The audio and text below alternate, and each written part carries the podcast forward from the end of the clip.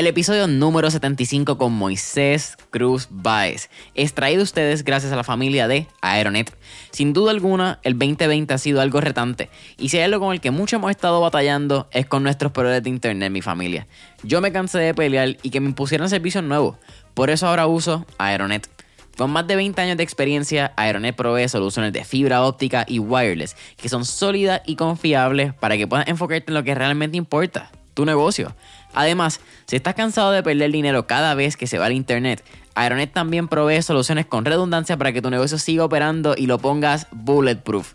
Corillo, comunícate ya al 787-273-4143 o visita aeronetpr.com y pregunta por la oferta más reciente que incluye internet dedicado empresarial e instalación gratis.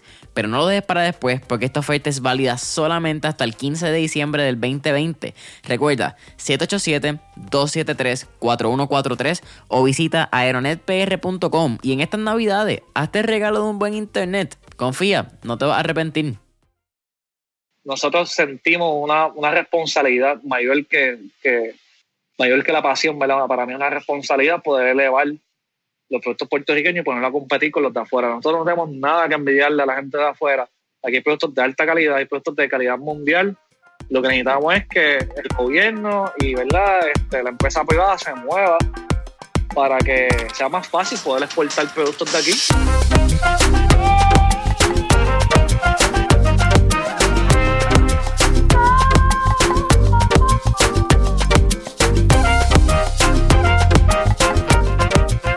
La que hay familia? Mi nombre es Jason Ramos y bienvenido a Mentores en Línea, un podcast donde hablamos con los empresarios e influencers responsables por las marcas más destacadas, para que así conozcas quiénes son tus mentores en línea. En el episodio de hoy me acompaña Moisés Cruz Baez, quien es el fundador y CEO de Mamposteau, la agencia creativa que habla como tú en Arroya Bichuela.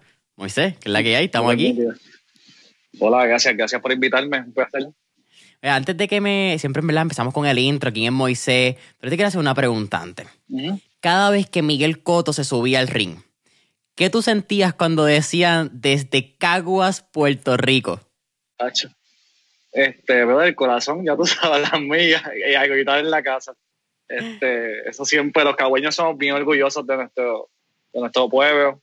Este, yo creo que las únicas personas que son así también son los, los de Ponce y creo que la gente de los piratas también tiene también ese, ese esa pasión por su pueblo y lo que representan. Sí, es, como que Arecibo, Ponce. Eh, yo también creo que los. ¿Cómo es que se llaman los de eh, Quebradilla? Sí, los Bayamón y obviamente. Los vaqueros. Saludito ahí el corillo de Bayamón. Tienes toda razón. y hablando de Bayamón, shout que estábamos hablando de él un ratito antes, Vicente Gasco, que dijo de Bayamón, Puerto ah, Rico a Madrid. Están por allá. Están por allá. Ah, nice. ¿Se eh, tiró el viaje entonces? No, él está acá, pero también estaba presentando un, proyecto, creo que era para votar. Estaban presentando el, el creo que fue con Cold for Puerto Rico, un proyecto que hicieron de lo más chévere. ahí es que veo lo de, lo de Brands, pero vamos a no adelantarnos, vámonos poco a poco. Cuéntame si quieres quién es Moisés, eh, un poquito de background. Sé que estudiaste diseño gráfico, pero no empezó por diseño gráfico, quería ser ingeniero. Eso, así. Ah, yo empecé, wow, eh, yo quería ser ingeniero mecánico inicialmente y estudié un tiempo ingeniería. Este, y luego entonces me fui a estudiar diseño, pero todo empezó por el graffiti. Todo empezó por el graffiti, eso fue lo que me lo que llamó por la arte, ¿verdad? Y la forma de querer inventar algo, crear, básicamente. Siempre he sido chamaquito, este, corriendo skate, inventando skate parks, haciendo las cosas que regularmente un nene hace. Este, y después descubrí el graffiti y el graffiti fue el que me llevó entonces al diseño. Pero inicialmente quise estudiar la ingeniería mecánica. Ok, qué interesante. No sabía que era skater. Eso entonces habla mucho. Y no sé en qué episodio fue que hablamos la unión de la cultura, quizás del arte, el graffiti, yo creo que el branding en general, con lo que es el skate, con lo que son las tablas, con lo que son las patinetas. Wow, ok, esto empezó súper bueno, no pensé que íbamos a, ir por ahí.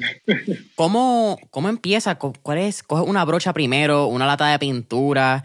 Porque imagino que cuando empiezas a hacer graffiti era cuando estaba empezando esta ola de hacer nombres, las letras y esa evolución. Pues mira, básicamente la idea de empezar a pintar graffiti viene, viene por un compañero mío que se llama Iram, que shout out to Iram y a Hep, Hep One de Caguas también Este, y con él empezamos en, eh, para aquel tiempo yo estaba, estamos en intermedia y ya él estaba ya como que haciendo sketches de graffiti, por lo que veía donde él vivía. En mi casa también se pintaba mucho. Cagua ha sido, Cagua siempre tenido una relación directa con Nueva York. Por alguna razón hay mucha gente que, que son New Yorkers. Mi familia es New Yorkers, así yo tengo una relación bien amplia con Nueva York también. Y pues la influencia siempre ha estado ahí. Este, y entonces lo veo en la libreta y yo como que, ay, yo había visto esto antes, como que, ¿verdad? Y en un chamaquito empezamos a dibujar una libreta, todavía la tengo por ahí guardada. Este, y de ahí empezamos entonces a pintar, a pintar las canchas, la cancha de la escuela, a hacer el logo de la, de la, del colegio, de la escuela, y empezamos después a hacer los, los logos de las casas graduando.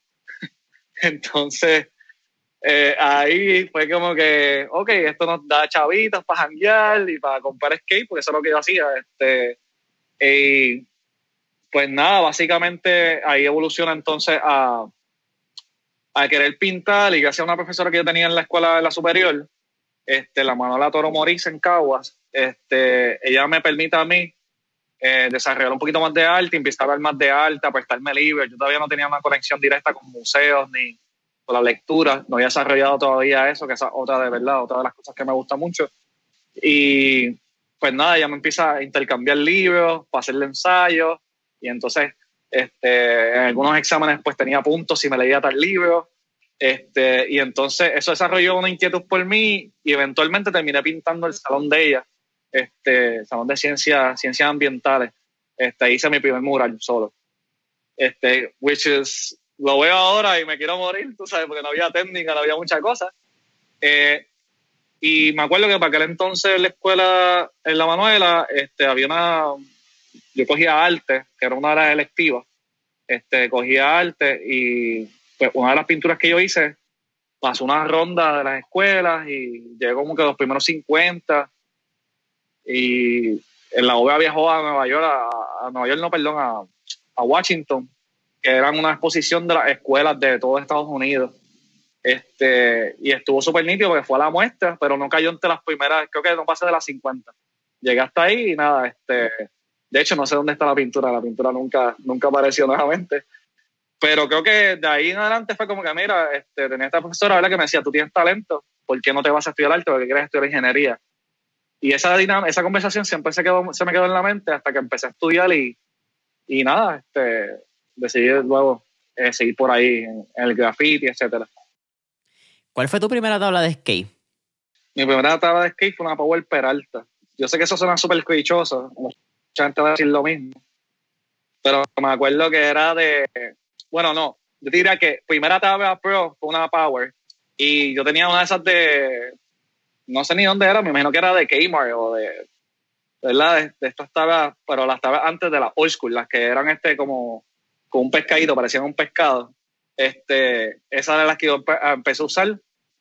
Y ya entonces eventualmente me compré, le compré, me acuerdo que le intercambié con un vecino unos Hot Wheels por una skate ya, una, una skate, pues me cambió una Power Peralta por la skate.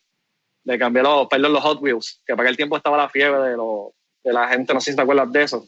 Antes los pueblos hacían como unos carriles y la gente llevaba sus Hot Wheels y los tiraban y hacían competencias en los, en los centros comerciales. este, así que eso era también bien interesante, era parte de la cultura. Allá en Cagua todo el mundo tenía Hot Wheels y todo el mundo llevaba como que sus cajitos y, y, este, y hacía las competencias. Eso está bien tripioso. así que así fue que, que, tuve la primera skate, pero sí, una Power.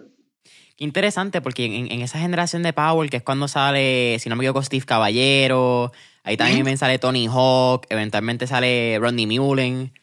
Es una generación bastante particular del skate, porque muchos de ellos eventualmente crean sus propias marcas, crean sus propios artes, pero es un periodo donde también el punk entra como que en, esa cultura, que tiene mucha influencia.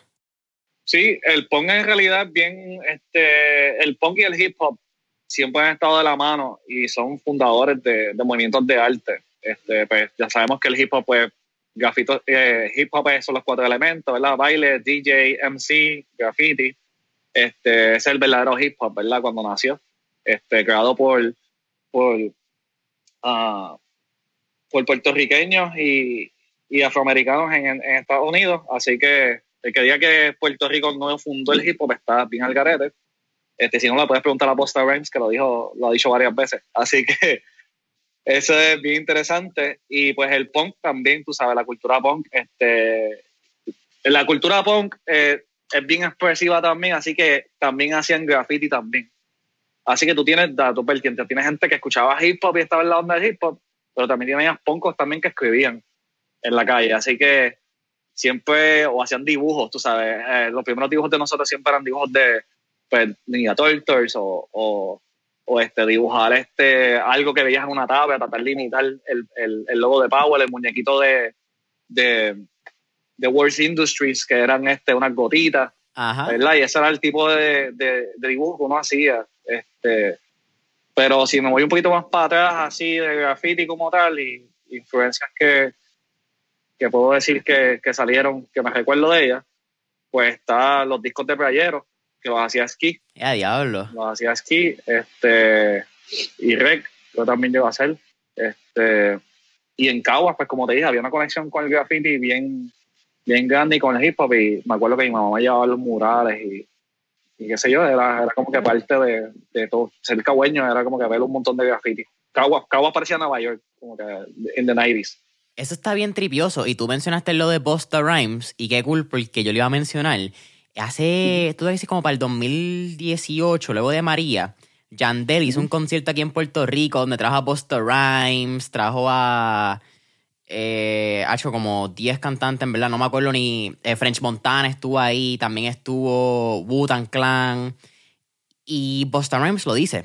En una de estas partes, un intermedio de esto, antes de que él salga a rapear y tire el micrófono para el carajo y, hace todo el show, él dijo: Nunca olviden que el rap, el rap sale y el hip hop sale de boricua y afroamericano. Y si no me equivoco, es en el, en el Bronx, creo que sale. Eran como que estos cuatro DJs que tenían sus bureaus y cada cual era el, sus distintos, porque nace. ¿Cuál era el que era como medio africano? Eh, Bumbata, África Bumbata. África Bambata. Bambata. So, sí, e-, esa historia del hip hop es bien cool. Eh, yo creo que la vi en una serie de Netflix, si no me equivoco. Sí. Y, para mí fue como que, anda para el carajo, como que esto en verdad tiene mucho más que simplemente lo que nosotros vemos en el 2020 sí, el pop culture, lo que uno conoce ahora, pero la escena del hip hop y del punk, por ejemplo, va mucho más allá que eso. Está súper cool. Bueno, bueno, vamos a. Ahí hacemos. Eh, llega el bachillerato, a estudiar diseño gráfico. Y cuando, cuando tú te gradúas más o menos, tú tienes la oportunidad de estar, yo creo que en el año que cierra, el San Juan Star. Estás en el 2008.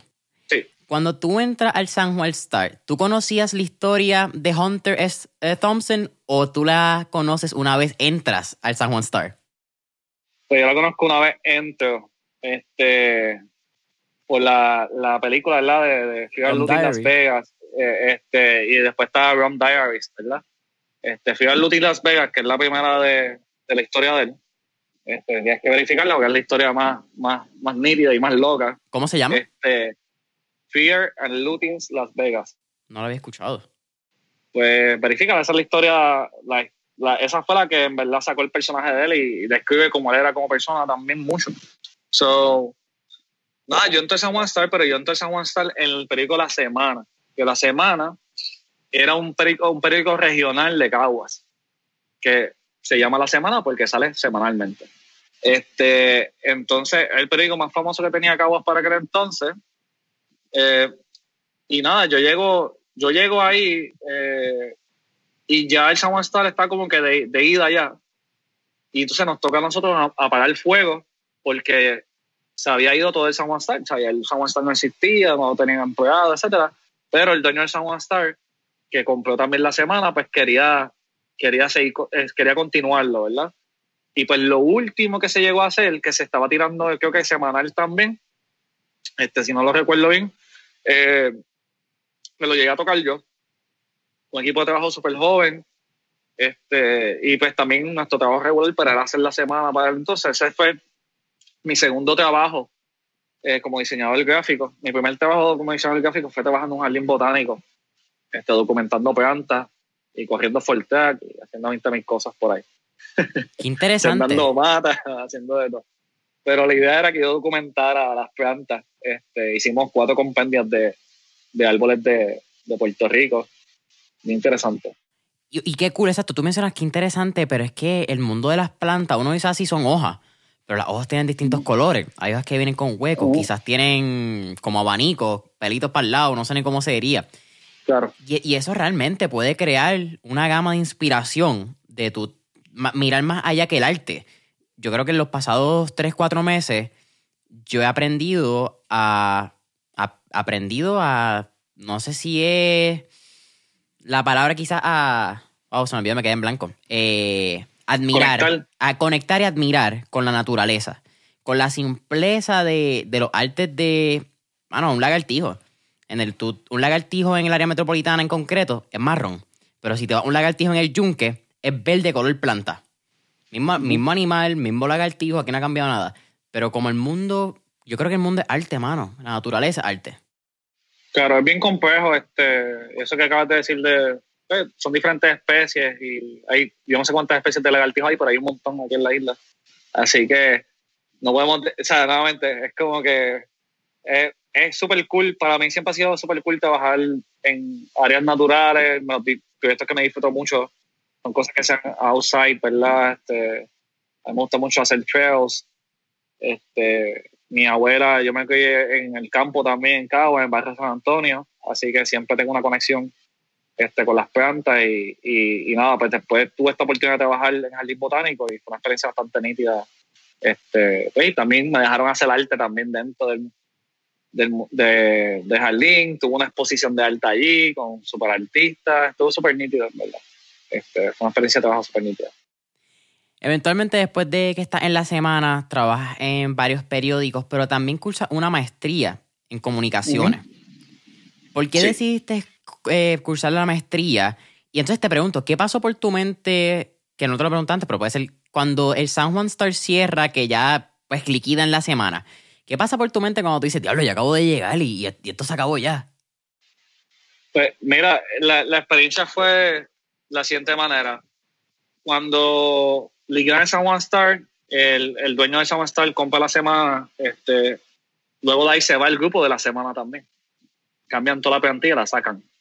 Y entonces ahí entramos nosotros, ¿verdad? Que era un grupo joven, este, chamaquitos, yo, este, amigo Joel, eh, eh, Moreno también, eh, Don Tony, un grupo bien chévere, ¿verdad? Entonces se habían quedado dos de los de ellos solamente.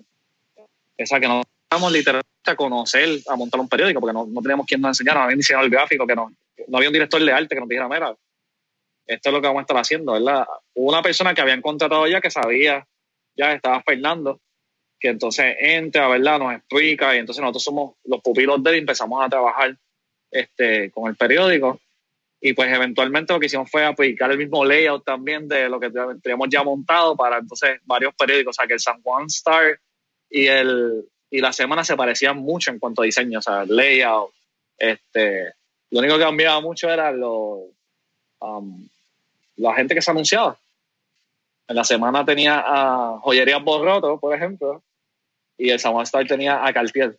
Entonces, era algo ¿verdad? bien diferente en cuanto a la anunciante y las cosas que se. Um, el editorial, ¿verdad? Cómo cambiaba, etcétera. Pero nada, ya eventualmente de ahí, este eh, se decide ya culminar con el San Juan Star y entonces creo que ellos siguieron, o sea, yo ya me había ido, ellos siguieron todavía este, trabajando en algunas que otras secciones, no lo mataron muy rápido. Este, básicamente, el San Juan Star fue uno de los primeros este, semanarios que creo que llegó a ser gratis. Antes de que tiraran ahora, que tú no coges el periódico gratis por ahí, este, pero antes San Juan Star era un periódico de 50, de 60 páginas, súper sólido, o sea, era, uno de los mejores periódicos que había en, en el país. Este, y después entonces se convirtió en este chopper, tú sabes. Y pues es lo que hemos visto con la industria de, la prensa, ¿verdad? Que poco a poco ha mermado y han cambiado el formato a digital. También lo que pasa es que yo creo que el San Juan Star era, era en inglés, si no me equivoco. Sí, en. Y eso es bien particular porque no solamente tienes que atacar, si eres puertorriqueño, pues una demográfica socioeconómica bastante alta que conozca el inglés a tal manera que pueda leerlo, pero también yo creo que tienes como un, un arma de doble filo porque tiene un español que el puertorriqueño lo, no sé, pero los pasados años, yo creo que desde los 60, en el 59, creo que se fundó el San Juan Star, pues desde ese momento ya estábamos luchando con, con la colonización y los gringos, con dinero que venían. El, que ha visto la película Rum Diary, by the way, buenísima con Johnny Depp, creo que lo percibes bastante bien desde las manifestaciones hasta cuando tratan de hacer el puente a Culebra. Yo creo que es un periodo bien interesante, histórico. la primera película la hace él también. Así que tienes que verla. creo que Hunter S. Thompson y, Johnny Depp tenían una relación, si no me equivoco. Este, no estoy seguro, pero creo que en la primera película también sale este, el puertorriqueño, olvidó el nombre de él, este, um, Benicio del Toro. Ajá. Sale, también, sale en esa película con, Johnny. Coño, pues tengo tarea para hoy para verla. Así que. Mira, cuéntame entonces. ajá, el, la maestría, y si quieres, llegamos al punto de en el 2013, que es más o menos cuando tú terminas, ¿cierto? Eh, ¿Cómo nace Manposteado? ¿Y cómo nace esta experiencia de crear tu propia compañía? Y de una vez me cuenta esa primera experiencia el día después que dejas de trabajar full time y dice, anda para el carajo, soy mi propio jefe. Ahora en serio. Mm. Sí, este. Wow, pues yo decido hacer la maestría rápido que me gradué de, diseño. Yo estudié diseño en Atlantic College. Este, y entonces, yo en, yo en realidad quería estudiar artes plásticas antes de, de moverme a diseño. La verdad es que yo no tenía facilidades de carro ni nada. Y entonces, pues tenía que usar la guagua pública para moverme de Caguas para, para el área metro. Este, digo, ahora la gente dice que, que Caguas área metro, ¿verdad? Supuestamente. Entonces, este, pero antes había que coger una guagua amarilla que era súper fea, me acuerdo. Una piscicorre. Este, una bici, pero gigante, una guagua bien grande de amarilla. Este, era bien particular, pues era la única guagua amarilla de todo el sistema de, de transportación que, que, uno podía ver por ahí. Este, y pues nada, pues entonces decidimos, decidí matricularme en Atlantic, este, y ahí entonces entro a estudiar el diseño, eh, y nada, decido moverme a publicidad porque entendía que cuando estaba trabajando, para el tiempo yo estaba trabajando en primera hora y en nuevo día. Yo mayormente trabajaba este, seccional de, de primera hora y entonces pues ahí empecé a estudiar la maestría. Este, en, estudiando la, empecé a estudiar la maestría porque creía que tenía una oportunidad dentro del periódico de poder establecerme ¿verdad? dentro del periódico eh, ¿verdad? y subir este, dentro de la prensa. Esa era ¿verdad? Mi, lo que tenía en mente. Y pues me quería convertir en director creativo. Entonces, para tú tener una, una director de arte, depende, depende de donde tú trabajes aquí, te dicen o diseñador gráfico o te dicen artista gráfico. Este, la palabra correcta es diseñador gráfico. Eh, pero nada, me que, yo esa era mi, ¿verdad? Mi, mi, visión de lo que yo quería hacer y lo que podía lograr. Y a mí siempre me llamaba la atención trabajar en agencias de publicidad, este, ¿verdad? Escribiendo los copies, yo escribía mucho. Este, y me gustaba utilizar, yo siempre me he considerado que soy bastante como eh, escribo, diseñaba, hacía arte, graffiti, o sea, era como que un revuelo en mi mente todo el tiempo. Este, y pues pensaba que a través de la publicidad yo podía como que, como que ganarlo todo, ¿verdad? Entonces, ahí me moví a estudiar este, la maestría eh, mientras estaba todavía trabajando. Y cuando terminó la maestría, que no la terminé eh, terminada, o sea, todavía faltaba la tesis, la famosa tesis que uno le da 40 mil vueltas a eso. Este, pues de ahí entonces eh, empiezo a hablar con una persona que me había conocido en el Jardín Botánico y me dice, mira, estamos haciendo este proyecto de Agrinova en Caguas. Y yo, ¿qué es Agrinova? Pues Agrinova una, una incubadora de negocios ecológicos que está en Caguas, que ayuda a las comunidades a poder crear sus propios productos, como sofritos, eh, o si, si hay una doña que hace quesos en el barrio, pues ellos le ayudan, ¿verdad?, a poder producir este, el producto, ¿verdad? Tiene unas cocinas eh, industriales y le, propician, ¿verdad? La, licencia de salud para que las personas pues, no tengan que pasar por el proceso de tener una licencia de salud, tener un taller donde cocinar, envasar. Es algo bien tedioso, ¿verdad? Para cualquier comerciante. Y nada, pues ahí yo entro por AmeriCorps, que AmeriCorps es una sin fines eh, que ayuda a las comunidades y hacen una labor eh, brutal en Puerto Rico un saludo a toda la gente que ha participado en AmeriCorps. Este, y entonces, ahí entro ¿verdad? con un grupo de jóvenes a dar apoyo a estas sin fines de lucro. Este, y me doy cuenta que todos los, todos los empresarios, ¿verdad? Los pequeños empresarios del barrio, pues no tenían logo, no tenían etiqueta. Entonces venían preparando, pero mira, yo tengo este producto, pero ¿cómo lo voy a vender? Entonces, pues ya yo tenía, ya yo tenía ya la maestría, o sea, y, entonces este, ya yo sabía más o menos cómo trabajar la estrategia, publicidad, y pues obviamente pues sabía diseñar. Así que los empiezo a ayudar a ellos a crear la etiqueta, a crear los logos, y a todo el mundo le, pues, le gustó muchísimo la forma en que yo trabajaba, y venían para entonces que yo le hiciera las cosas, pero con Americorps yo no podía cobrar otros servicios. Yo trabajaba este, a 7.25, de irme del periódico, de irme del periódico a bajar a 7.25, este, ¿verdad? Tirarme esa maroma, porque eventualmente yo sabía lo que yo quería, que era hacer una empresa. Este, pero todavía no tenía bien claro lo que yo quería. Yo pensaba que quería hacer entrar de lleno en publicidad digital, pero la realidad es que empecé por el diseño, que era lo más que yo conocía y, y ¿verdad? Lo, lo que a la gente le gustaba, básicamente. Tú mencionas el copy, y yo creo que el copy es, algo que a veces. Escritura. Ajá. el, y el copywriting, la escritura de ventas, porque yo creo que eso es bien importante. Tú puedes escribir, tú escribes un ensayo, pero copywriting va mucho a lo que es un call to action, llevar una emoción, transmitir un mensaje.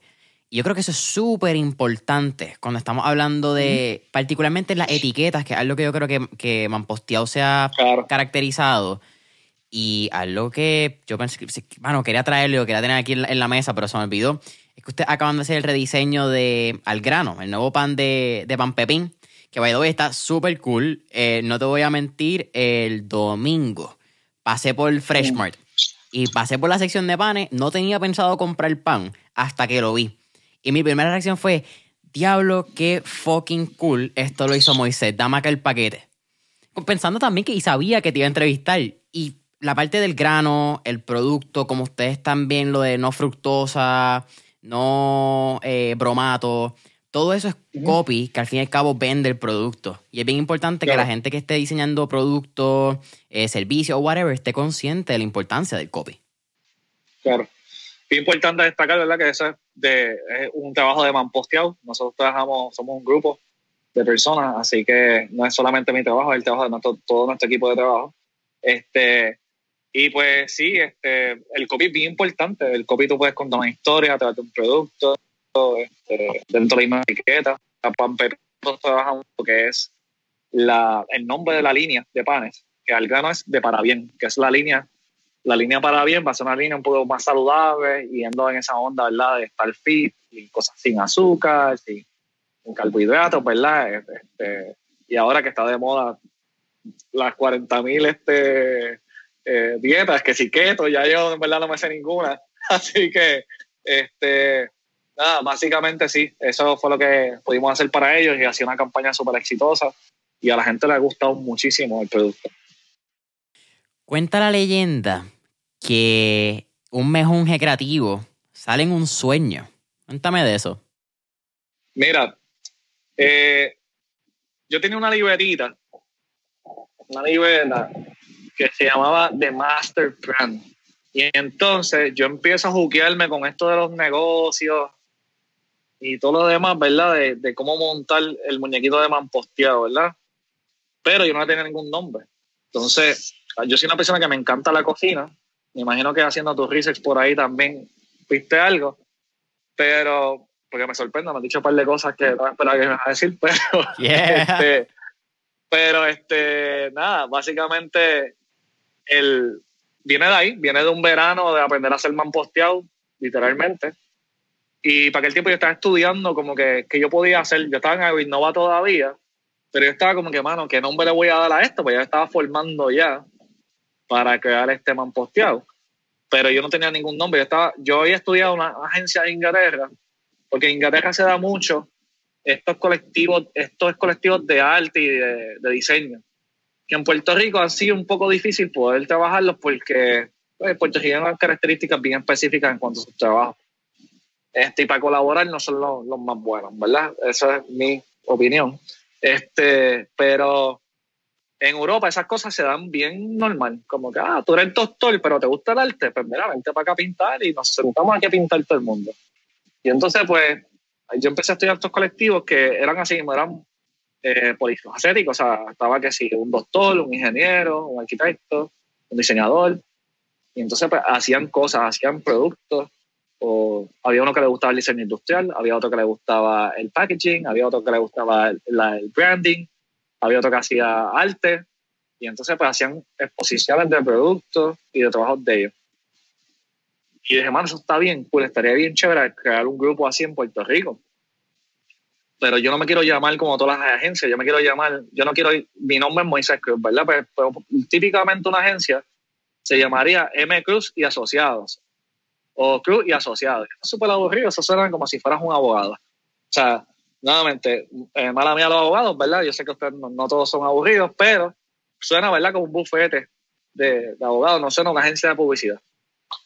Y entonces, pues, la que era mi pareja para aquel entonces, ella me dice, Moisés, porque tú no le pones algo que tenga que ver con comida, Como que yo creo que ahí hay algo y a ti te gusta.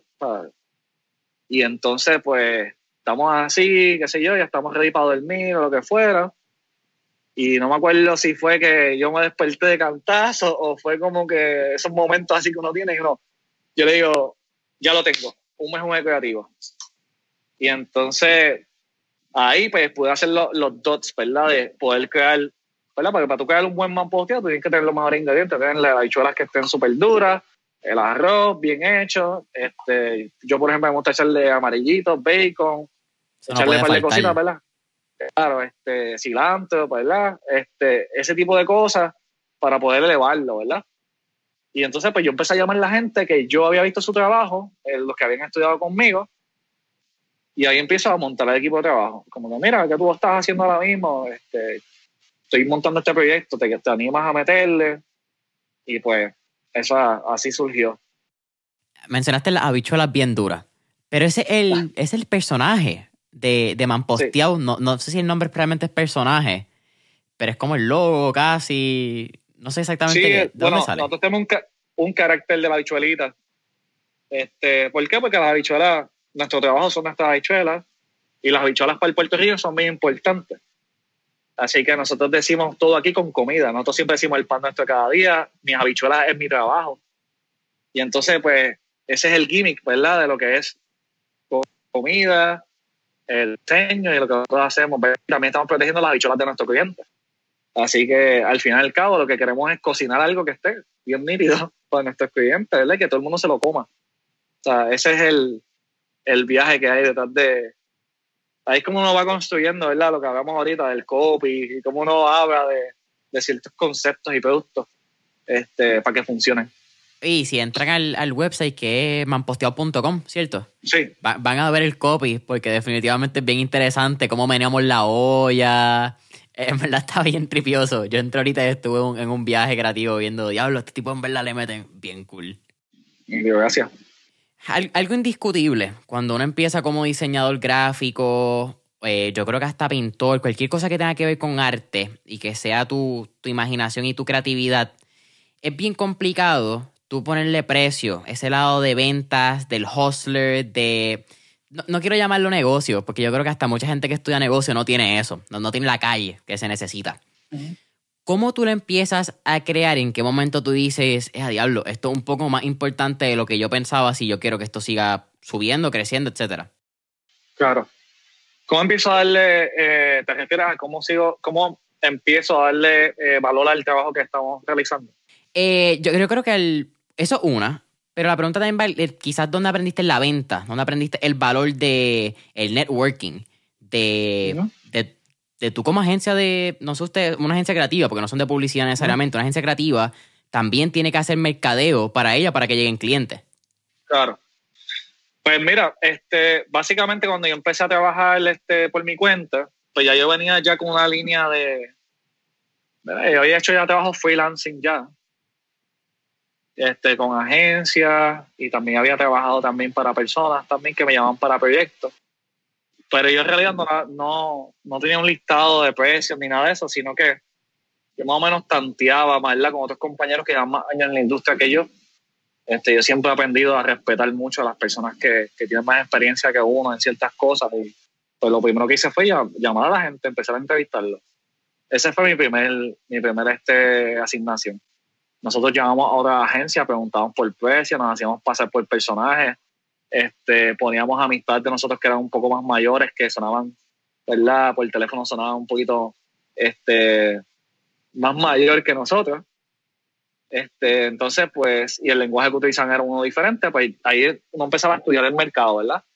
Recuerda que también ya yo vengo con la maestría también, así que ya sabía lo que era un estudio de mercado, eh, ya yo sabía, ¿verdad? Este, que era una estrategia, pues yo empiezo a aplicar estas cosas, pero para mí, que en aquel entonces era algo bien inusual que una agencia hiciera publicidad. Nosotros cambiamos el game de la, agencia en Facebook y hoy por hoy yo te puedo decir que todas las agencias en el formato que están o que están haciendo nuestro los mismos trabajos que nosotros, básicamente nos han copiado hasta el, hasta el lenguaje, en, en cómo nosotros presentamos todo, este, etcétera. Y entonces, y nada, ¿verdad? Cada cual, you know, dicen que cuando la gente mimic algo es porque algo bueno tú tienes.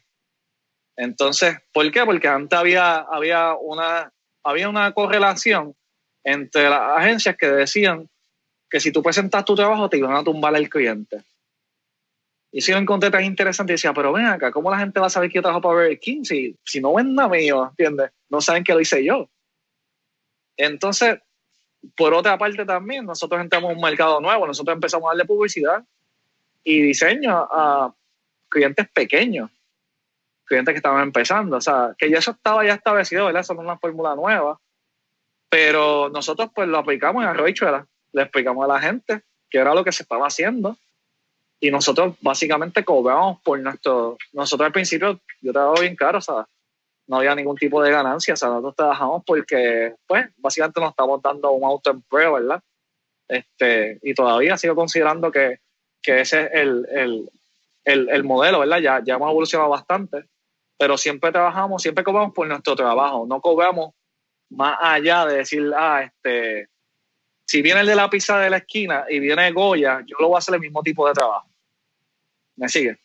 Nosotros siempre damos el máximo sin, sin coger y clavarnos al cliente, punto. O sea, era como que vamos a hacer esto y esto es lo que hay, vamos a querer que la pizza sea bien brutal, la pizzería sea bien brutal y esa es la idea que tenemos detrás. Y nuestra estrategia de mercadeo, pues empezamos a, a presentar nuestro trabajo en Facebook y a meterle promoción por ahí para abajo. Este, y nada, nos dio los resultados que queríamos. O sea, hemos seguido, hemos cambiado la fórmula, ¿verdad? Este, y pues, obviamente uno va aprendiendo porque tú te rodeas de otros empresarios, ves que van a networks, ves que van a asociaciones. Y yo lo hago bien claro, yo no me perdí ni quinceañero, brother. El que me conoce a mí hace cuatro años atrás, sabe que tú me veías a mí en el Guatusi, pero de momento me veía en una, eh, esperando a que dieran las siete para ir a una actividad. Y salía de las siete y me iba para otro sitio que estaba un after hour de otra cosa, de, de de una fiesta de alguien de Bacardí, iba a conocer a los ejecutivos de tal, tal cosa, y por ello seguía metiéndome. Así que así era, ¿verdad? Más o menos como nosotros empezamos a, trabajar. Yo siempre digo, no nos peleamos ni en quinceañeros, básicamente. Estuve leyendo, si no, sé si contesté tu pregunta, mala mía, me fui por ahí en Ah, eso es parte de Mentores en Línea, eso es lo que lo hace tan cool. y, estuve leyendo, creo que fue el blog eh, que ustedes tienen en Medium, que cuando tú mencionas que no solamente era que no te peleas un quinceañero, pero que si tú veías a dos panas hablando, tú, le, te interrumpías y tú decías, ¿qué es la que es? Mi nombre es Moisés ah. Cruz y yo estoy aquí para hacer dinero. Y me parece bien cool porque por alguna razón siempre llegamos a un networking y es como que, mira, ahí está Juanito o ahí está Perenzano. Entonces, tenemos una ambición de, dale, vamos a hablar con ellos. Pero estamos aquí para hacer networking, vamos a aprender cosas nuevas, vamos a conocer gente nueva. Pues mira, en el mundo del arte y el diseño, que creo que por ahí fue que empezaste, ¿verdad? Es bien complicado porque muchos de los artistas son, son este, introvertidos. Yo tengo la facilidad que yo no soy así. Yo me crié bien, yo soy una persona que habla mucho, que, que siempre digo lo que está en mi mente. es que si corre skate, yo creo que eso viene naturalmente, papi. Como que tú estás en un parque, hay tres tipos. No, vamos, y el hip hop, y vamos a bailar, vamos a hacer esto. Y tú vienes y quieres meterle más duro que ellos, tú sabes. Este, so, básicamente, esa es la idea, ¿verdad? La idea, la idea principalmente es poder, eh, um, ¿cómo te digo? Eh, yo llegaba a los lugares, yo llegaba a los lugares, este, y decía, mano, yo no voy a esperar que nadie me presente, porque yo no conozco a nadie. Entonces, algunas veces me, me pasó varias veces, yo me quedaba en una esquina así mirando, y nadie me hablaba, me pasó varias veces.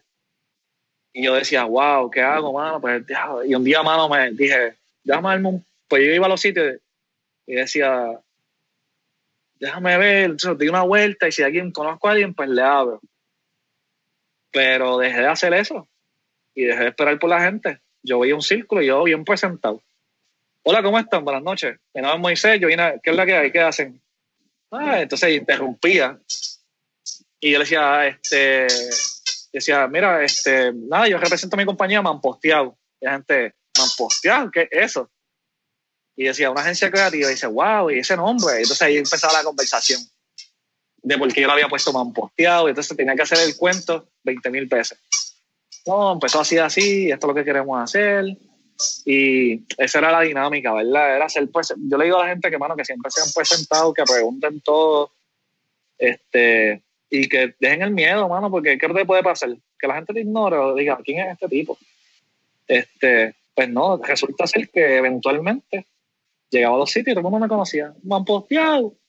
Ya la gente ni me decía Moisés, la gente me decía, mira, Mampo, Mamposteado. Ven acá, Mamposteado, tú sabes. Y ese era el, el vacilón. Este, cuando uno entraba a Mida o entraba a, a cualquier actividad que fuera de negocio. Está bien, cool. Y tú dices lo de los eh, eh, artistas, vamos a ponerle creativos, que a veces son bien introvertidos. Y yo creo que pues en, lo, en el 2020, en el estado que están las redes sociales, 2020 eh, es complicado, ¿verdad? Porque hemos tenido el coronavirus y la pandemia. Pero muchos creativos han tenido que ser extrovertidos por, por obligación, yo creo. Como que esa es la, es la realidad. Porque si no eres extrovertido, y yo creo que extrovertido a veces como que medio complicado porque tiene, yo creo que tiene hasta niveles de, de extrovertido. Está el, el, que, el parizón, el que siempre es el alma de la fiesta, el tal que habla. Pero los creativos tienen que ser extrovertidos sí o sí, porque de alguna manera tienes que vender tu producto, de alguna manera tienes que vender tu servicio. Es, difícil si eres un introvertido. Claro, es sumamente difícil. Y lo, lo más, lo que pasa es que el artista, ¿verdad?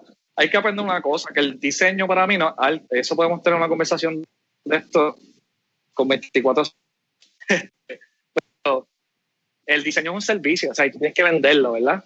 Entonces, el arte plástico, eh, yo entiendo muy bien la correlación, pues dices, diablo, yo no quiero que nadie me critique mi trabajo. Pero la realidad es que si no hay críticas, ¿verdad? Pues tú no creces.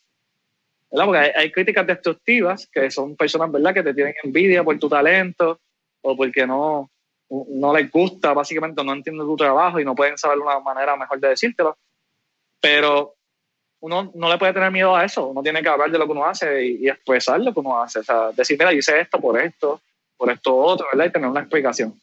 Eso pasa mucho en, en las artes prácticas, pero en el diseño, pues es más complicado, porque si tú vienes de esa, si tú tienes esa, ese, ese mindset, ¿verdad? De que no voy a hablar con nadie y yo no quiero que nadie vea mi trabajo y yo no quiero hablar de mi trabajo, no quiero que nadie me lo critique, pues estás en, estás en la profesión incorrecta porque pues, el diseño es un servicio, ¿verdad?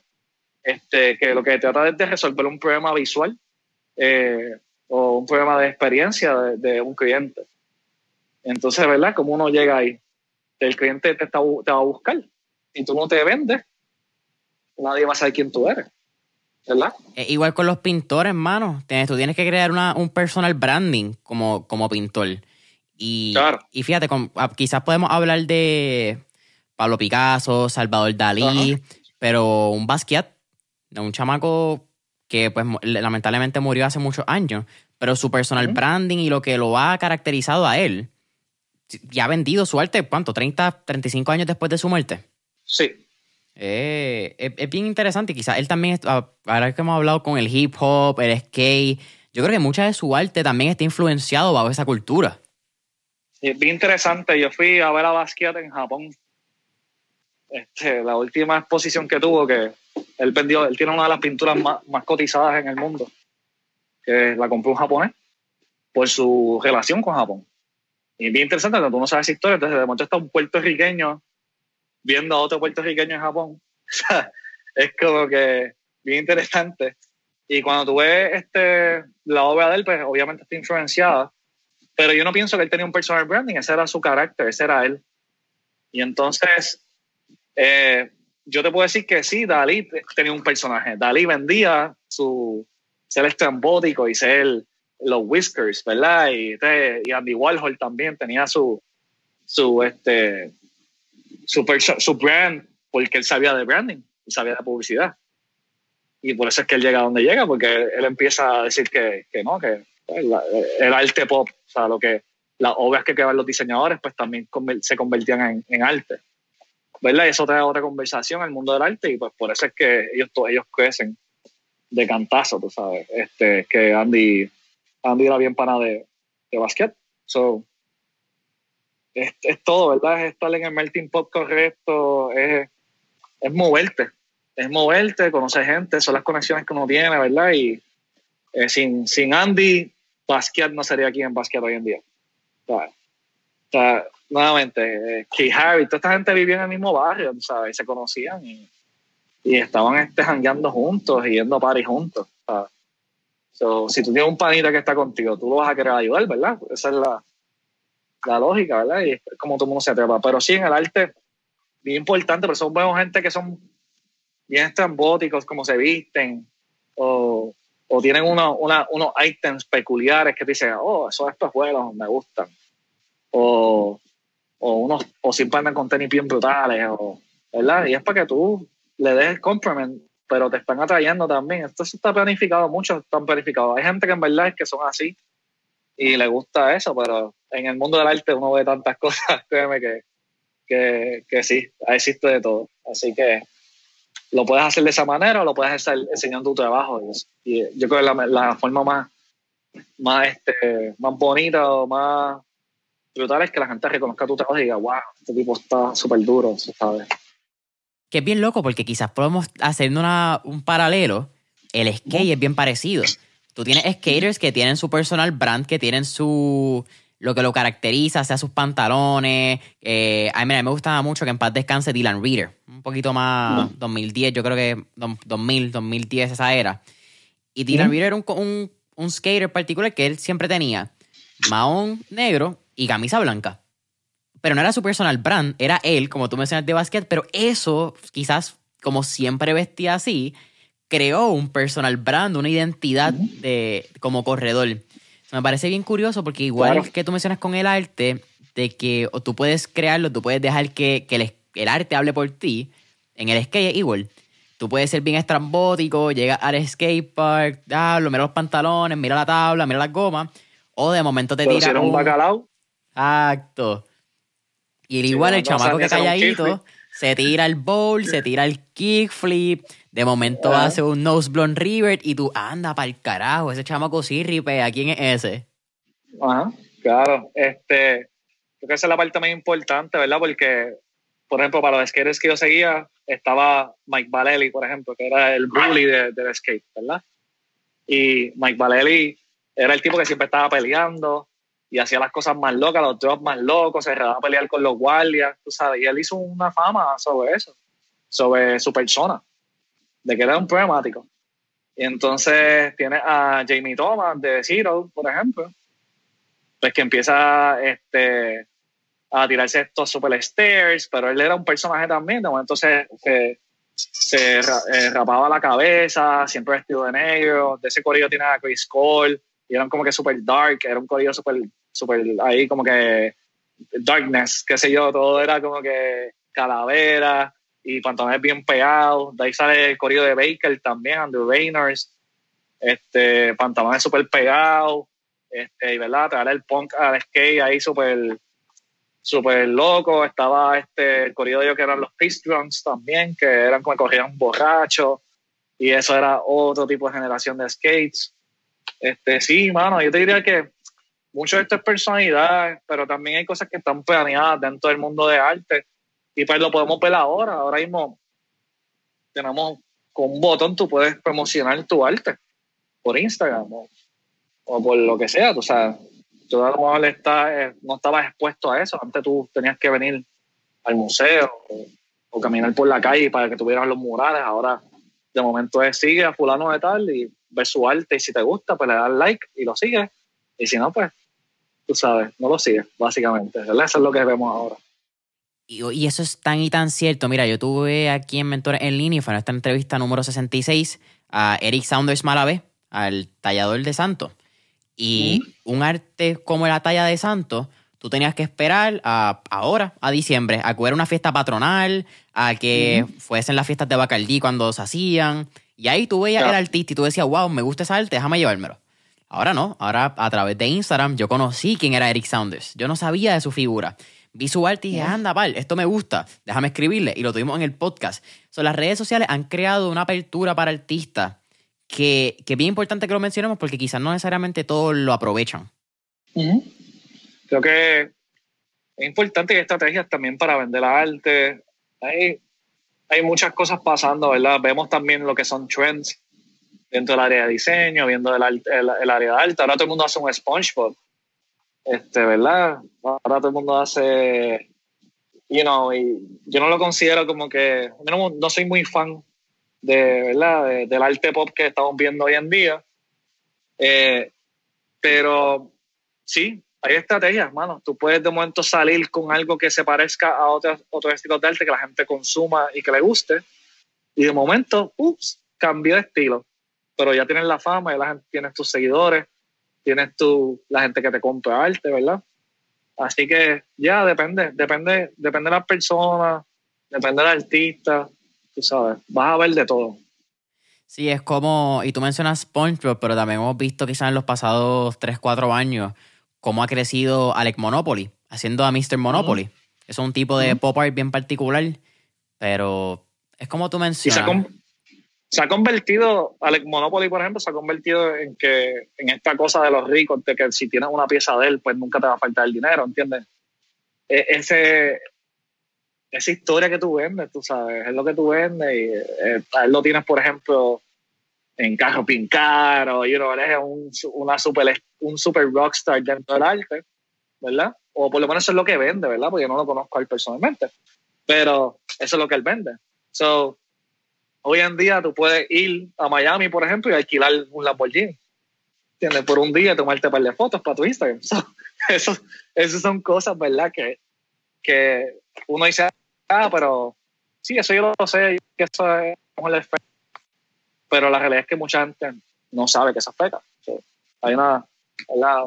algo bien, bien weird pasando dentro de las redes sociales, el mundo del arte y, y, cómo se, se ha manejado eso también yo creo que del mundo del arte, una de las personas que más yo respeto, la historia de Jeff Koons, por ejemplo. Este, Jeff Koons es el que hizo el Balloon Dog. No sé si lo has visto. Voy a buscarlo eh, ahora mismo. Jeff Koons eh, tiene una, un mindset bien nítido. Y él dijo como que yo no voy a hacer esto artista que está en chanquera y que la gente se lo vacila. Yo voy a poner yo me voy a poner este, este, este traje y esta corbata y esta es la que hay. Y yo voy a hacer, yo voy a cobrar por mi arte caro, ¿entiendes? Y entonces el arte que él hacía era bien provocativo, o sea, era un tipo que se casó con una pornstar, una historia bien, es una historia bastante nítida. E igual también tienes a Damien Hertz también, que explora el área de la muerte y otras cosas, son cosas bien provocativas, ¿verdad? Que la gente como que dice, ah, pero ese círculo yo lo puedo hacer este, ¿verdad? Eh, tienes a Takashi Murakami, que está, que está pegado ahora porque siempre ha estado pegado. Por el que conoce la historia de Takashi también, o conoce su arte, pues él ha usado mucho la plataforma de artistas, como Kanye West, eh, en el mundo latino, antes de hacer a, J Balvin, por ejemplo, que lo usara para, que mucha gente ahora lo conoce por J Balvin, pero la realidad es que el, de los primeros en hacer cosas con él fue Kanye. Entonces, que él diseñó el osito de Kanye, pero ahí, ahí es donde yo llego a Takashi Murakami. Cuando yo veo a el de Caña, dije, wow, ¿quién hizo esto? Y veo el, el video del, del osito que él hizo el anime. Pues ahí yo como que, wow, ¿quién es este tipo? Y empiezo a ver todo lo de él y lo de él está como que súper cool y súper kawaii, ¿sabes? Es lo que él hace en su estilo de arte. Sí, no, y entonces también ahora se, se ha puesto bien famoso con Ben Baller Did the Chain, que entonces las florecitas dan vuelta y todos los raperos tienen una prenda de él. Pero es bien cool que tú mencionas eso y, yo creo que el, estilo de Takashi, aunque todo el mundo lo conoce por las flores, es, no sé si es un personal branding o ese es él. Ahora que tocamos eso. Porque cuando tú lo ves en un expo, él tiene una bata que probablemente él pintó. Y su ropa es plachada o, eh, Para nosotros no tiene sentido, pero para él sí. Porque él lo hizo con un propósito. claro. Es bien loco. Él llama la atención, él llama la atención y obviamente también tenemos que ver también la perspectiva de la gente japonesa también. O sea, para un japonés vestirse no es vestirse como nos vestimos nosotros ellos ven el diseño de la ropa como, como diseño. ellos sí respetan la pieza. Y básicamente ellos sacan la pieza a pasear con sus cuerpos. Esa es la perspectiva que hay detrás de, esto. So, por eso cuando tú vas a Japón, pues tú dices, tío, esta gente tiene como 5 mil pesos encima de ropa. Entonces, entonces, hermano, pero es que o tienen el, el, jacket y tienen un jacket, pero es el jacket. Un solo jacket que costó qué sé yo cuánto, pero es el jacket. ¿Entiendes? So, es, la perspectiva, en verdad, de, de, cómo tú lo veas y, y nada, ¿verdad? Eso preguntas bien personas que había que hacerle al artista, que creo que nadie nunca se lo va a hacer porque sería una falta de respeto, ¿verdad? Para todo lo que el tipo ha logrado. Pero, nada, hay de todo, hay de todo en el mundo del arte y la publicidad, básicamente, ¿verdad? Crear esto, este personal brand, que es lo que estamos hablando inicialmente. Sí, oye, vaya, voy a hacer una conversación súper cool. No pensé que íbamos a terminar hablando de arte, de skate, de como que esto súper cool. Tú también tienes una pasión, Moisés, por lo que he visto.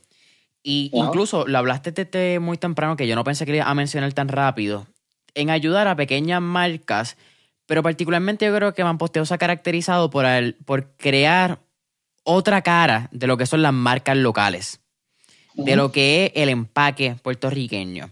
Y esto es algo que hemos hablado varias veces en el podcast, porque yo creo que hace 15 años, no quiero decir 15, ponle 10, un poquito menos. Tú veías un producto de Puerto Rico y tú decías, ah, sí, eso es de Puerto Rico. Como que se nota. El, porque el empaque, el diseño, el logo podía ser. Quizás no estaba tan a la par con, con estos estándares de diseño a nivel mundial. Y ustedes han elevado el juego. Estamos hablando, mira, la línea del grano. También hablamos de otra, bueno, ustedes hablan del palomar, hicieron el palomar, pero quiero hablar del palomar ahorita porque estoy en, la UPI, so entiendo el valor de lo que es crear algo como el palomar en el 8. Pero también han trabajado con el mesón para su café, vaca negra, eh, burillo, una, cantidad de marcas locales significativas donde han elevado el, standing de lo que es el branding en la isla. Pero eso es. Claro. Estoy tratando de pensar porque es que no tampoco conocía lo que es el, tu background de tu familia New York al tener un background de familia New York, ¿tú crees que eso influye tu pasión por desarrollar cosas de Puerto Rico que realmente sean de calibre mundial? Mira, yo te diría que no puedo contestar eso si es verdad de sí o no, pero sí tuvo que haber tenido una influencia, ¿verdad? Este, obviamente viajar influye mucho en la mente del ser humano, o sea, quizás estaba expuesto a ciertas cosas que me quedé con eso en la cabeza, ¿verdad? Cuando, desde niño hasta, hasta después de adulto. Um, pero yo creo que también la, el consumir otra cultura también, consumir hip hop. El hip hop no solamente es de Nueva York y es de Estados Unidos, el hip hop es mundial, ¿verdad? Es una cultura mundial. Y entonces, pues tú buscas que un sí está pegado en España, cómo esa gente se viste, qué productos hay en España. Tú sabes, si eres un freak como yo de, de research, pues tú te vas en unos, unos loopholes bien locos, tú sabes, de buscar quién le hizo la carátula a tu fulano y quién es artista. Y entonces, ¿verdad? Cómo influye todo, ¿verdad?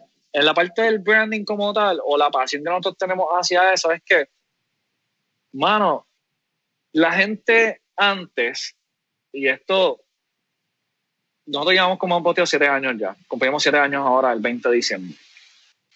Nosotros, cuando, cuando que me han posteado, esa era la dinámica. Yo quería que el, cuando yo empiezo a trabajar en, perdona, cuando yo empiezo a trabajar con AmeriCorps, se empieza a ver de todo esto, de que el 85% de, la, de, de, todo lo que uno trae es, de afuera, tú sabes, nosotros estamos aquí súper americanizados, tú vas al supermercado y todo lo que tú compras es casi todo congelado, ¿sabes? Entonces, tenía que, había algo que, que estamos fallando y la parte que nosotros siempre fallamos es el mercadeo. Antes tú ibas por ahí y si te fijas bien y todavía es la orden del día, vete y cuenta los anuncios. Vas a ver que casi todos los anuncios no son de marcas puertorriqueñas en la calle. ¿Verdad? Entonces, tú dices, coño, estoy viendo billboards todo el tiempo de esta gente, pero yo quiero consumir ese producto. ¿Por qué? Porque también para ti hay un standing.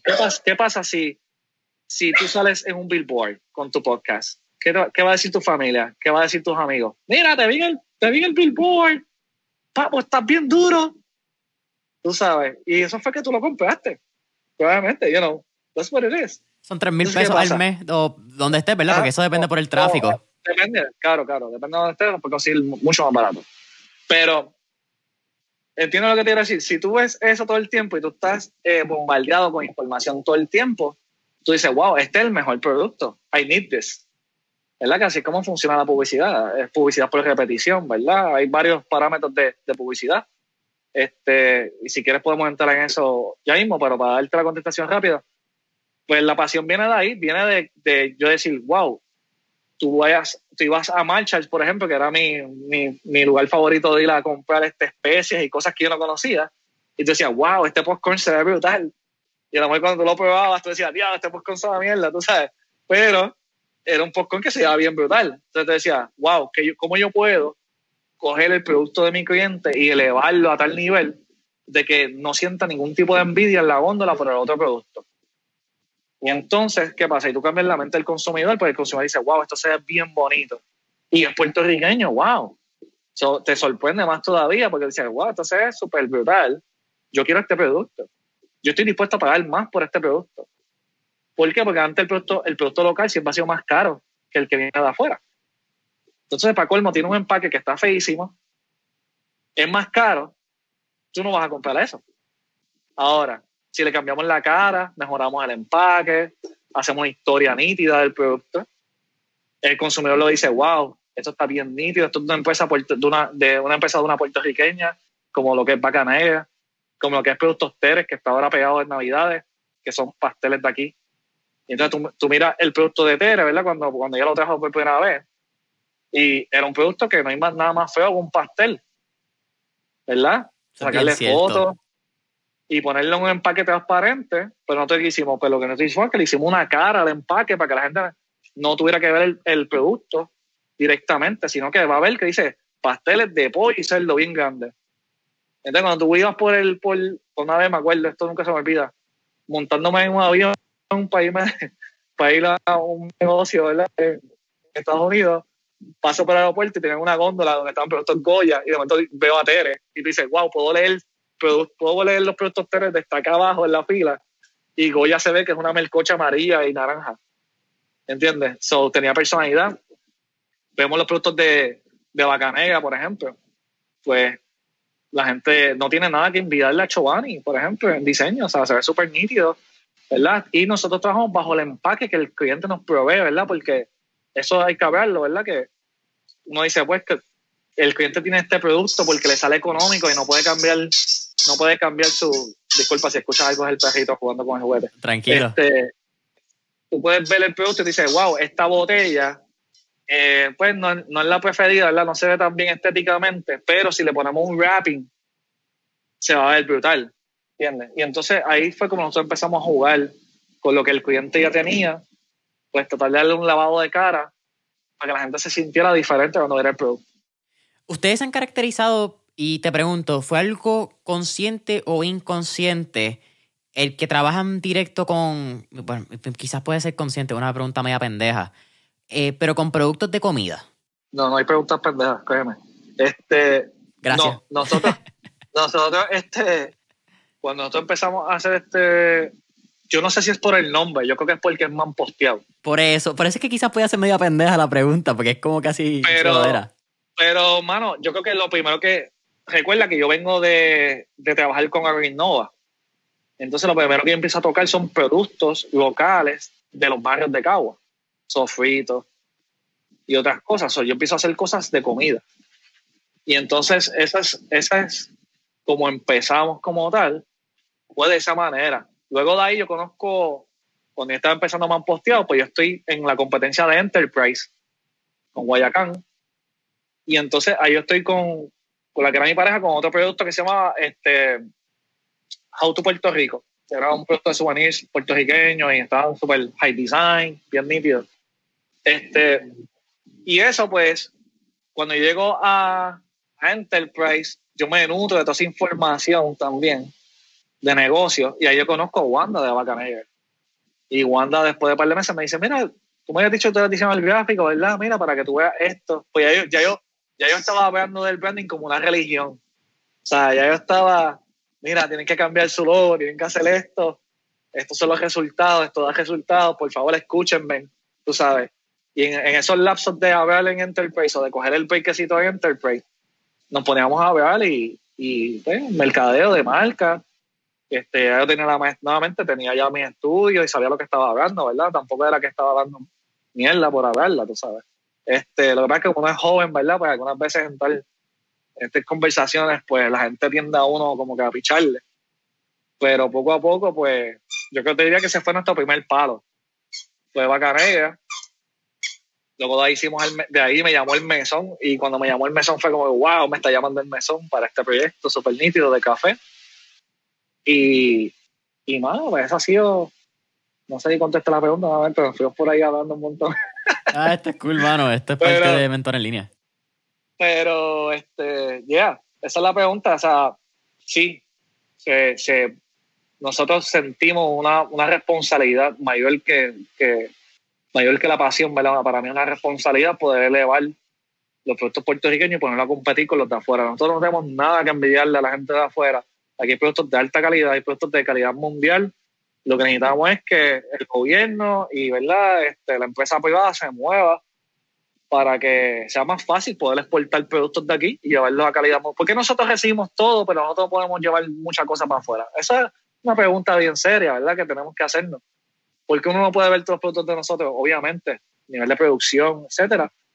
Pero por algo se empieza, tú sabes. Y, y se empieza por el diseño, se empieza por llamar la atención de las personas que, que no son nuestro mercado objeto actual.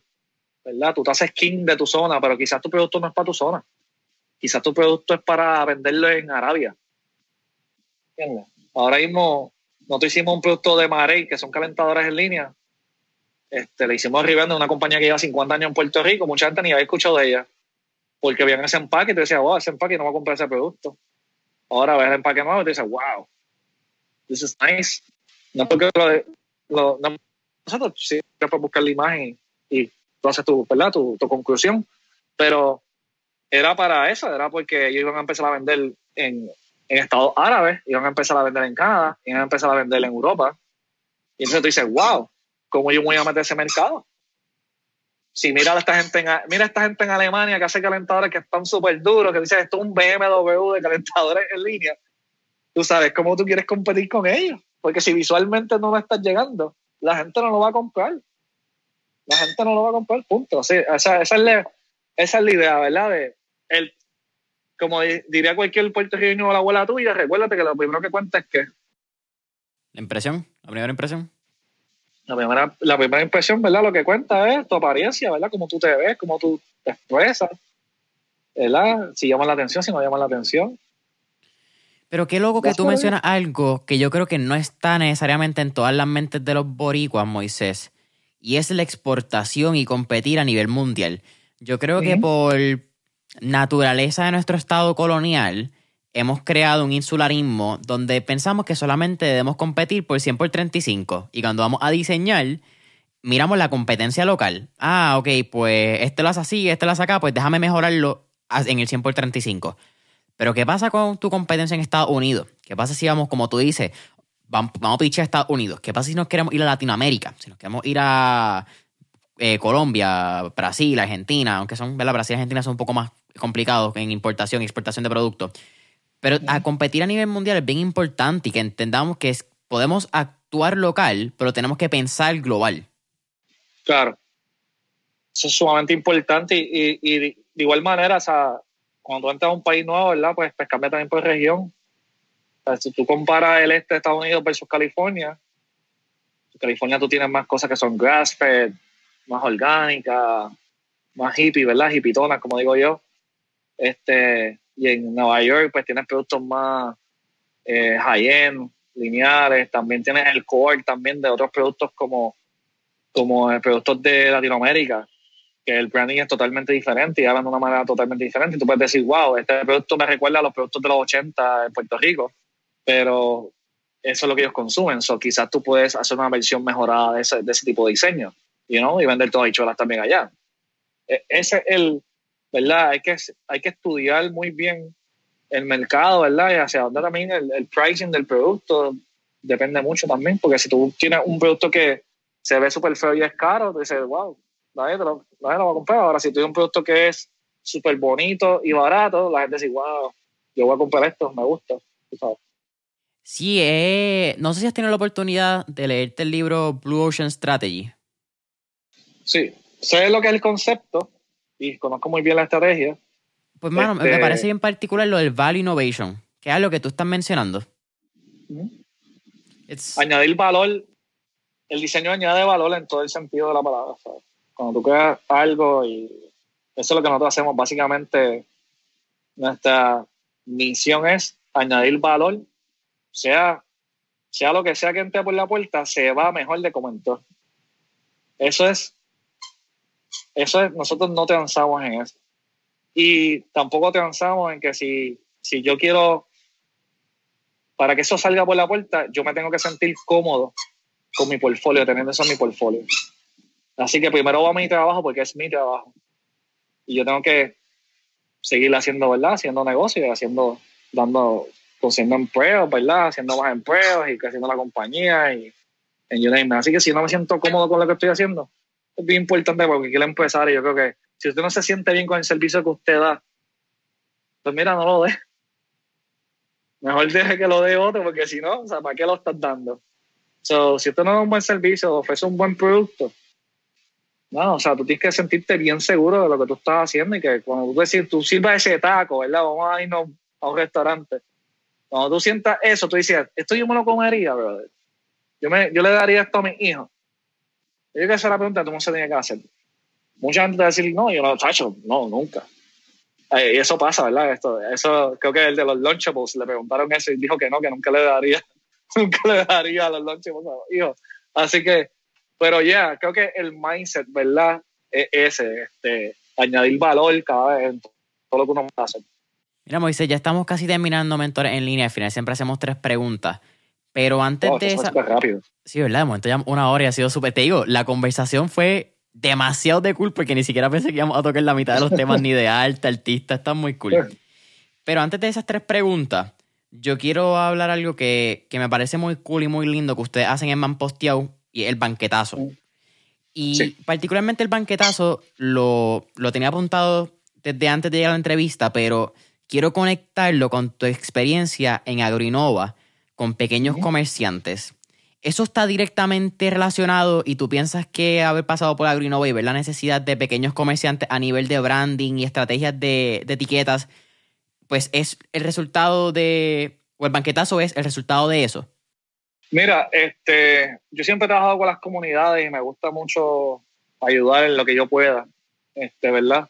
Eh, siento esa responsabilidad siempre de, de- de poder ayudar a otras personas. Creo que todo el mundo debería hacerlo. Y pues nada, a la medida que yo pueda, yo a lo mejor no te puedo dar dinero para, para tu compañía o darte un super, un super este, cheque para que crezca tu compañía, pero sí te puedo ayudar con el diseño, ¿verdad? Entonces, creo que la manera más bonita de poder hacerlo pues era un estilo rifa, ¿verdad?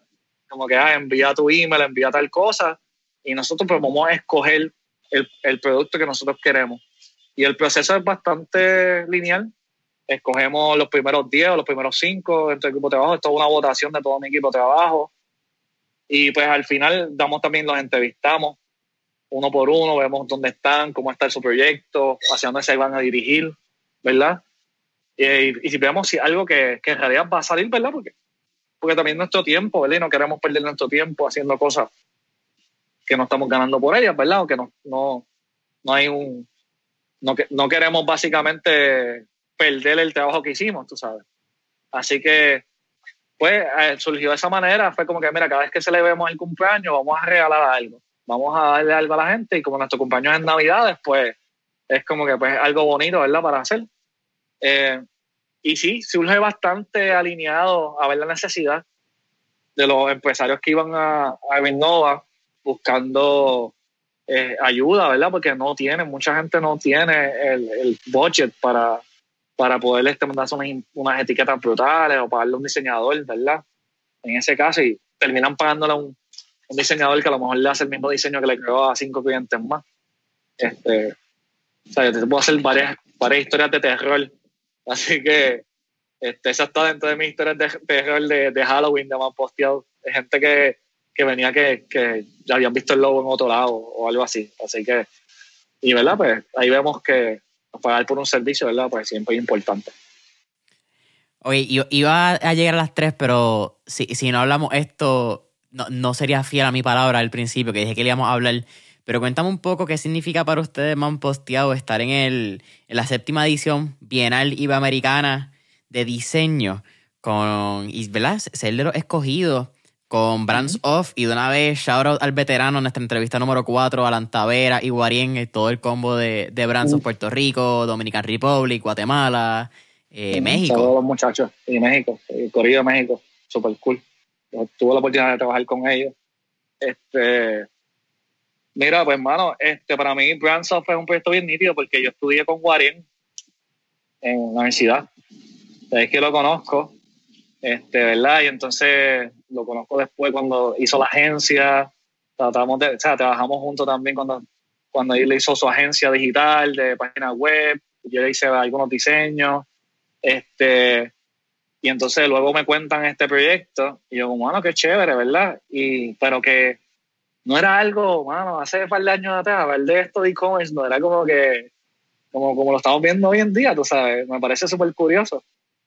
Y pues Brands estuvo súper nítido porque dentro del proceso de ellos nosotros fuimos hasta el core, el core meeting de ellos. Nosotros nos encerramos, creo que fue una semana, una semana, este, o par de días encerrados en, un meeting, ¿verdad? Con el grupo de México, Estados Dominicana República y Puerto Rico. Y estamos planeando, ¿verdad? De cómo podíamos crear el brand essence de lo que era eh, Y entonces para mí han sido unos proyectos más nítidos que hemos podido trabajar. Es un proyecto de calibre chévere, se hizo tipografía, se hizo icono, se trabajó layout, eh, arquitectura de marca, empaque, you name Yo te diría que todavía no están en una fase a 100% con lo que le hicimos, ¿verdad? Con el brand, pero están ahí, están este, cada año van, van este, mejorando, ¿verdad? Y se ve, se ve el cambio, se está viendo el cambio poco a poco, ¿verdad? Porque también son cosas que toman tiempo, ¿verdad? En los sistemas que ellos tienen y, otras cosas. Pero sentirse ahí, mano, con esas dos marcas, una marca bien puertorriqueña, por jóvenes puertorriqueños, diseñada por nosotros, ¿sabes? Yo me quería morir cuando me escribieron el, el email. Este, y hay muchachos también, ¿sabes? Todo el, todo el grupo de trabajo que participó este, dentro del proyecto. Sea, súper orgulloso, en realidad. Y, y estar ahí para mí es un logro bien grande. Yo no tomo estas cosas pequeñas, ¿sabes? Para mí es, es como que, wow, nos están viendo, eh, están viendo productos también de acá y se está interesando por el, por el diseño puertorriqueño, que, que el diseño puertorriqueño siempre ha estado por ahí, pero, pero estamos dando mucho cantazo en los últimos años, hemos dado mucho, mucho a conocer, ¿verdad? Este, hay proyectos bien nítidos en los últimos años este, que han puesto el nombre de Puerto Rico en diseño en alto. Y, y nada, ya, súper pompeado. Y me imagino que yo no sabía que conocía a Guarien de, de universidad, pero me imagino que trabajar con tus panas y trabajar con personas que, mano, que no, son más que clientes, son familias. Aunque vi también, no sé si fue en un, creo que fue en el mismo blog de, de Medium, que eso era uno de los pilares de, de Manposteado, que el cliente se convirtiera en familia, fuese más que una relación de negocio.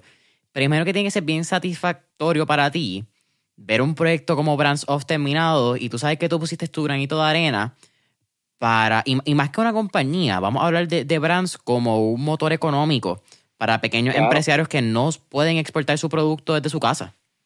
Súper brutal. La idea, la idea es, lo más bonito. Nosotros, eh, yo siempre digo nosotros en Brands of, o sea, mira cómo yo estoy ¿Por qué? Porque yo me siento también parte de, eso, ¿verdad? De, de, la idea que lo que hay detrás. Y la idea que lo que hay detrás es que nosotros queremos que la persona que está afuera se sienta en casa porque antes de ser tú puertorriqueño, que tú eres? Tú eres mi hermano, porque tú eres de mi, de mi país. Eso es como nosotros nos referimos, ¿verdad? Nosotros somos una gran familia, ¿verdad? Este, puertorriqueña. Y ellos están haciendo una labor excelente protegiendo ese, ese core message que queremos que la gente que está afuera, ¿verdad? mi familia está toda afuera, ¿verdad? Por la situación económica del país, ¿verdad? Las oportunidades que han tenido. Este, y cada vez que ellos reciben una cajita o lo que sea, tú sabes, ellos le toman fotos y esto es una experiencia, tú sabes, de tener ese, ese care package de sus productos, de lo que ellos añoran, ¿verdad? Este, creo que es algo bien, se podría decir hasta emocional, dentro de toda una compañía sumamente emocional.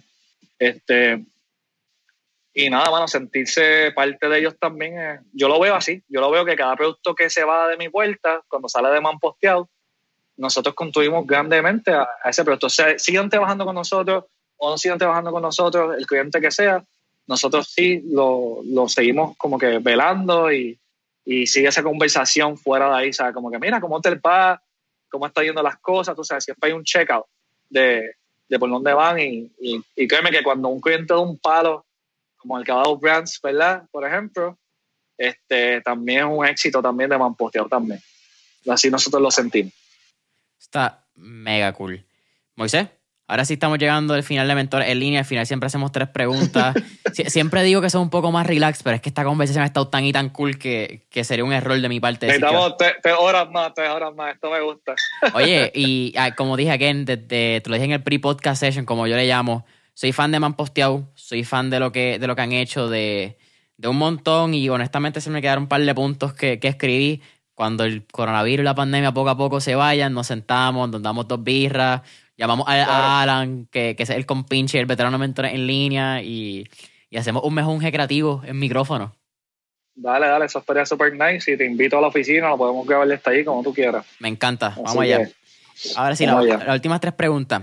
La primera, si nos pudiéramos ir en este trip Back to the Future y montarnos en un DeLorean, ¿qué época, década o periodo histórico te gustaría visitar y por qué? Wow. Yo tengo varios, brother. Este, me gustaría estar en los 70. Los 70 eran nítidos para mí. Creo que la exploración artística y creativa hubiese súper, ¿verdad? Y conocerla, todas las figuras que, que estaban en esa época, principalmente en Nueva York. A mí me gusta mucho la era disco. O sea, como que creo que había algo ahí súper nice pasando y había este vibe de querer bailar, de compartir, tú sabes, eso para mí como que tenía que estar súper nice, poder haber vivido esa, esa, esa área, también los principios de la salsa. O sea, creo que me hubiera, me hubiera, gustado verle esos conciertos de en La Voz, tú sabes, y poder vivirme esa escena de que se vivió la salsa en Puerto Rico y en, y en Nueva York también, ¿verdad? Que era una de las sedes, ¿verdad? Principales la Fania. Exacto. Yo diría que esas son como que, yo diría que los, los 60, 70 estaría super nice, hubiera estado super nice este, poder este, vivir esa época y, y, conocer los artistas, porque eso es otra cosa, cuando uno es diseñador o artista, pues tú conoces más o menos a la misma gente que está en la misma onda que tú, porque tú te pasas en los mismos sitios y todo lo demás, o puede haber un chance grande de conocer a un super pintor de ahora, o, you know, o quizás haber cambiado el game de de, de la pintura en aquel entonces, ¿entiendes? So, ¿verdad? Si nos vamos en el viaje de, de qué hubiese pasado, ¿verdad? Este, era súper nítido. Segunda pregunta. Tenemos un playlist en Spotify que se llama Mentor el Playlist, donde tenemos todas las canciones que motivan y pompean a nuestros entrevistados. Así que, mm. con eso dicho, ¿qué canción quizás pompea a Moisés Cruz Baez cuando va a empezar a diseñar antes de entrar a una reunión de entregar un, diseño final, un producto, etcétera? Wow. Yo escucho música todo el tiempo, brother. Este, pero mira, de lo último que he estado escuchando, ¿verdad? Te voy a dar unas cuantas, a ver si después tú haces tu elección. Pero de lo último que he estado escuchando de rap latinoamericano, se llama Little Supa. No sé si lo has escuchado. Ajá. Super nice. Es uno de las personas que más sigo si nos vamos a los 70 y al área disco, hay una canción que se llama I Can Get Along Without You, de Vance and Susan. Te la puedo, te la puedo enviar por texto después, te envío los links para que los tengas. Este, esa me trepea mucho. Y wow, que soy bien ecléctico con la música, Este, y para los que no saben de trap puertorriqueño, que todo el mundo se cree que el trap fue Anuel, Bad Bunny. Este, había un grupo que se llamaba Ciencia Ficción. Ok. Y ahora se llama Fuete Billetes, pero tiene varios integrantes de ese, de ese grupo. Ellos sacaron un disco nuevo que se llama Fuete Billetes. Durísimo. ¿Verdad? Que se llama... Ah, tú lo escuchaste, ¿verdad? Oye, aceitado es un fucking clásico. Exacto, súper super clásico. Esa no es de mis favoritas, pero, pero ya, para que entiendas el viaje del rap moderno, ¿verdad? Si tú quieres entender lo que es rap moderno, ¿verdad? Que, que fue lo que Outkast hizo con el hip hop en Estados Unidos y por ahí nació el trap. Este, es para que tengan una idea, ¿verdad? De cómo evolucionó este, eso y eso podemos tenerlo en otra conversación también. Pero creo que esas te las dejé por ahí, creo que de lo último que me gusta y otra más que me gusta mucho otro grupo que me llama mucho se llama. Uh, a ver si lo encuentro aquí. Eh, disculpa, vamos a buscar la vieja rapidito. Nada, yo creo que esas que te di están super nice. So, las puedes chequear y, y verificarlas a ver qué, qué, te parecen. Y después me dice, mira, me gustó esto. De jazz. Madre, me encanta también el jazz. Tienes que escuchar a Bad Bad Not Good. Te vas a ir en un viaje con esa gente y ellos están súper influenciados por el hip hop también. Está súper nice. Tengo un par de canciones para escuchar. Tienes un par de canciones, así que nada, cualquier cosa me escribe y te doy más todavía. Está súper cool. Moisés, tercera y última pregunta, que va un poco más alineado con, con el propósito de Mentores en Línea. Cuando creamos el podcast fue bien centrado en tratar de llevar un mensaje de inspiración a esta generación que está entre la edad de 18 a 23, aunque pues, con el mercado del podcast, yo creo que ha crecido como hasta los 30, que sigue siendo más o menos la misma dinámica. En un periodo donde tú estás, sea saliendo de high school, entrando a universidad, saliendo de universidad o en tu primer trabajo, es un periodo bien particular porque tú todavía no sabes qué quieres hacer con tu vida, estás explorando, todo el mundo te dice qué tienes que hacer y qué es lo correcto, y todo el mundo piensa que, by the que lo que te dicen es lo correcto, pero tú estás todavía explorando. ¿Cuál sería quizás esa recomendación o tip que Moisés Cruz le daría a cualquier joven emprendedor que está quizás buscando, se siente inconforme en su trabajo, buscando qué quiere hacer en la vida, punto? Mira, este, yo en esta área siempre doy, voy siempre con esta nota, ¿verdad? Que no todo el mundo debería de emprender. Así que usted tiene que ser bien responsable con esa decisión. ¿Por qué? Porque no deje su trabajo de cantazo, no se tira a la calle a lo loco. Este, es una decisión, ¿verdad?, que tienes que estudiar bastante para poder tomar la decisión y, pues, decirte, hay gente media loca como yo que decide como que, pues, let's do it, you know. Todo depende de cómo tú te sientes y cuán, cuán cómo tú te sientas, ¿verdad? Pero, para añadirle a eso, ¿verdad? La parte positiva de lo que estoy diciendo es que si tú vas a, a si tú eres una persona introvertida y usted no habla con la gente, usted tiene que buscarse una persona que lo acompañe en este journey, que sí hable con la gente y vende el producto, vende el servicio. Así que construir un equipo antes de salir a la calle es bien importante. Poder tener esa persona de venta, o si vas a hacer una aplicación móvil, por ejemplo, pues tener el programador, pero ¿quién lo va a vender? ¿Quién lo va a mercadear? O sea, porque no todo el mundo tiene 50 mil pesos, 100 mil pesos para tirar un super budget de hacer una, una aplicación súper famosa de cantazo, ¿verdad? Requiere, ¿verdad? Steps. Así que creo que es importante poder saber cuáles son sus um, fortalezas y debilidades. Creo que es un ejercicio que todo el mundo debería hacer. ¿Cuáles son mis fortalezas? ¿Cuáles son mis debilidades? ¿Verdad? Si usted no es bueno vendiendo, pues busque a alguien que sepa vender. Si usted es bueno diseñando, pues usted es el diseñador y que el otro programe. ¿Verdad? Y entonces combinarse, ¿verdad? Este, en otro consejo, pues busque un área nicho, ¿verdad? Busque un área nicho eh, trate de buscar what is the next thing que le hace falta. No, si usted va a hacer un si usted quiere vender hot dog y al frente de usted hay un carrito de hot dog, no monte un carrito de hot dog, sea original, primero que nada, ¿verdad? Pero ¿qué le hace falta, qué le hace falta el carrito de hot dog? Pues a lo mejor le hace falta un área para sentarse y que la gente se lea un libro, pues a lo mejor usted puede hacer una librería al lado, you know, y te va a dar tráfico. So, hay que pensar cómo complementar lo que ya uno ve o lo que uno tiene también. No necesariamente uno tiene que hacer lo mismo que tiene otra persona porque es exitoso. ¿Entiendes? Y creo que es una parte que en Puerto Rico hay que aplicarla bastante. Así que sea original lo que usted hace, va a llamar más la atención. Y cuando salga, la gente dice, wow, ¿qué es esto? Este tipo recorta, recorta perros, pero ¿qué tiene diferente? Ah, yo lo llevo y también un cuido y también tiene un parque y también, o sea, tiene otras cosas que añaden al servicio, ¿verdad? Eh, eso, ser original, construir tu equipo de trabajo, meditar sobre las cosas que uno quiere, lo que uno es bueno. No hay cosa, no hay cosa más extraña que tú le preguntas algo, ¿qué tú, ¿qué tú haces? Y que la persona no te sepa decir lo que hace. ¿A ti te ha pasado eso? A todo el mundo le ha pasado. Eso es parte, de, eso es parte del proceso. Exacto. So, eso, tenerlo bien definido, mano. Y hacerse esas preguntas. Y, y nada. Y siempre, mano, este, es mi, este sí que es un consejo de que le va a durar para toda la vida si lo, si lo aplican bien. Mano, respeta a sus colegas. Respeta a la gente que estudia con usted. Respeta a sus profesores. Escucha. Escucha a la gente que ya tiene. Escucha, escucha mentores en línea aprenda las historias de estos personajes, ¿verdad? De estas personas que están creando, ¿verdad? Y que aplicarlo. So, esto es bien importante, pero tú nunca vas a saber quién va a ser tu jefe. O cuando tú entres en un proyecto, ¿a quién te vas a encontrar? ¿Quién va a ser tu cliente? Que no anda por la puerta y dice, anda para el carajo, ¿quién es este? Este tipo yo lo conocí en la high school y lo vacilamos por esto.